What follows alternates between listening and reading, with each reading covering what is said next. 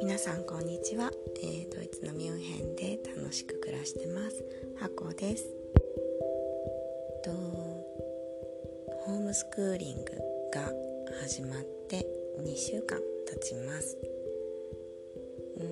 んやっと軌道に乗ってきたんじゃないかなっていうような形です、えー、私の息子はあのドイツの現地の小学校に通ってるんですけどもあのまあ、小学校小学校によって本当にドイツは違いますのでまた小学校の中でも先生によってね全くやり方が違うのであのもう最初から結構パソコンが得意な先生とかはバンバン進めてホームスクーリングやってくれるんですけど私のお友達の話を聞くとあの全部プリントを作ってもう従来通り印刷をしてでそれを子供ごとにファイルに入れといて月曜日にみんなやっぱり学校に一旦取りに行って持って帰ってきてで学校に終わったら提出をして丸付けしてもらうみたいなあの、ね昔ながらと言いますか従来の方法とあまり変わらないやり方をやってる先生もいらっしゃいます。まあ、幸い私の息子のね先生は少しお若めの先生なのでパソコンも得意みたいでほぼ全てオンラインでできていますだけどそれに至るまでに2週間かかりました。でこれはですねやっぱり、まあ、ドイツの考え方なのか日本以外のところの考え方なのかちょっと私もね深くは分かりませんが皆さんあの最初から完璧を目指してないっていうのがあります。それはね保護者もすごくそこに理解があってみんなとっても協力的だなと思いました。あの先生もねやっぱり初めての試みだったりしますよね。今まで学校に通うのが普通だったのにいきなりオンラインで全て授業をしなきゃいけない。ね資料の作り方だったりあとオンラインの会議だったりそのソフトの使い方だったり先生たちももちろん慣れないですよね。であと学年によってじゃあうちのクラスの子たちってどこまで集中してオンラインの授業できるんだろうっていうのをちゃんと見極めてからオンラインの授業の長さだったりグループワークだったりそういうところをねあのゆっくり決めてって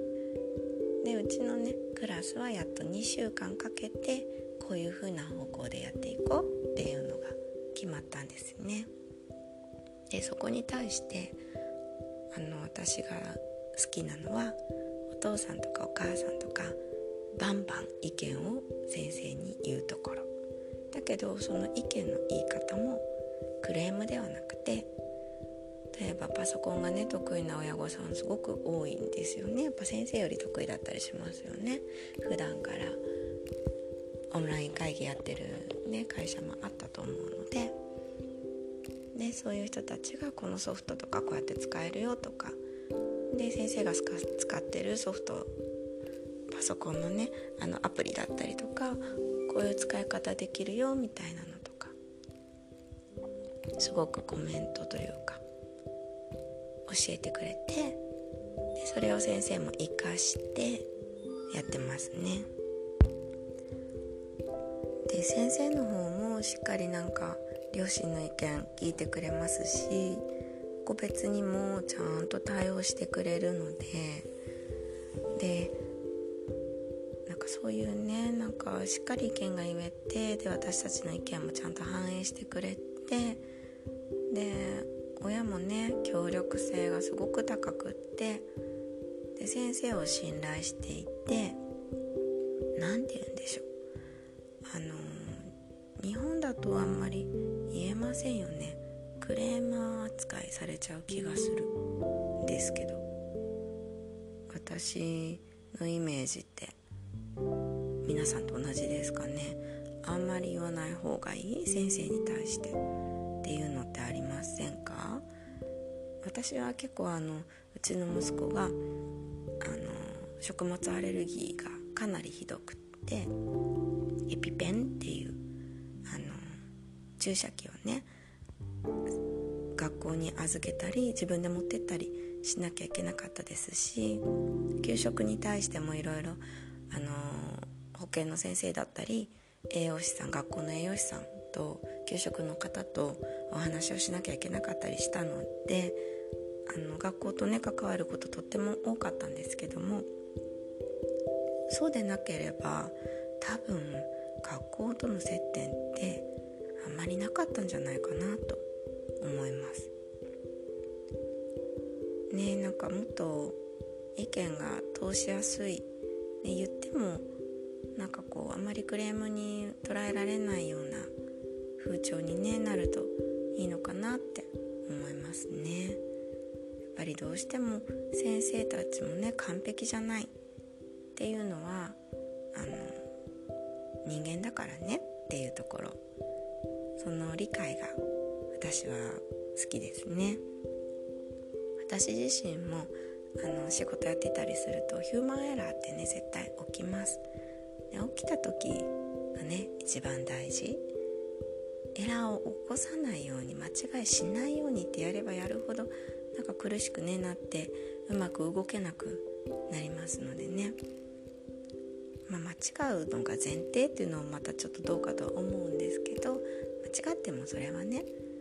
勉強そこから学ぶことがすごくたくさんあるなって仕事ねしながら思ってましたなのでうちの子たちやねもっとね間違ってもいいよって楽に育てると私も楽になりましたね。というので、まあ、学校ももっと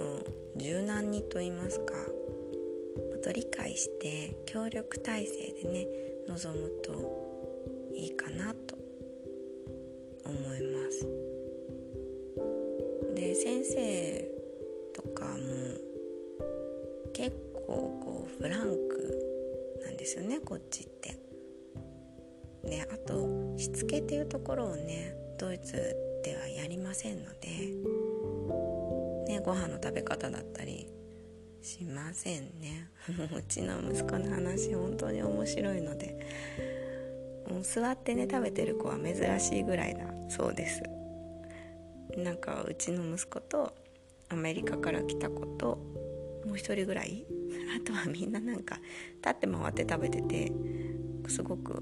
なんか不思議な空間だったって言ってますね。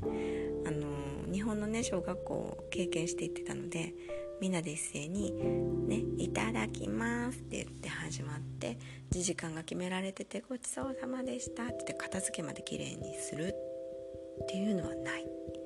あとお掃除とかねないですので。けど自分の手で自分の学んでいる場所をねきれいにするっていうのは世界的にもあの日本のねそこの教育は評価されていてであの私が小学校の頃中学校だったかな。視察に来てましたね。海外の先生が。であの雑巾でね廊下をパーって拭くのをすごくびっくりして見てたのを覚えてます。こっちっていうか日本以外はあのちゃんとねお掃除の方が来て校舎は綺麗に毎朝してくれてますね。けど私もそう思います。日本のやり方の方がいいなと。自分のね手で自分で綺麗にする。感謝を込めて。ありがとうっていう気持ちで机を拭いたり黒板きれいにしたり、ね、そういう感謝の心をね物に対する感謝の心を持つっていうのは日本の教育の素晴らしいところですね。あの、食べ物で遊んだりとかね日本だとダメですよね。タブーだと思うんですけどこっちのテレビ番組でさえ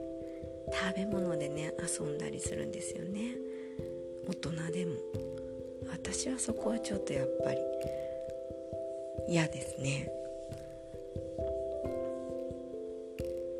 子供たちにも言ってます。一番怒るのはご飯中に。ご飯中ってそんなに怒らないように気をつけてるんですけど一番怒るのは食べ物で遊ぶこと。あと食べ残しですね。それだけかな。お箸もね使えればいいなと思って2歳の一番下の子もね今トレーニング箸を日本から送ってもらってやってますけどお箸っていうのも結構ね指が器用になっていいですよね。やっぱり指先をねしっかり使うっていうのは脳に素晴らしい刺激がいくので小さい頃からね細かい作業できるようにしたいなと思ってます。で日本の教育もっとあの続けたいこっちでもね続けてるのはあのそっと物を動かしたりとかあのする動作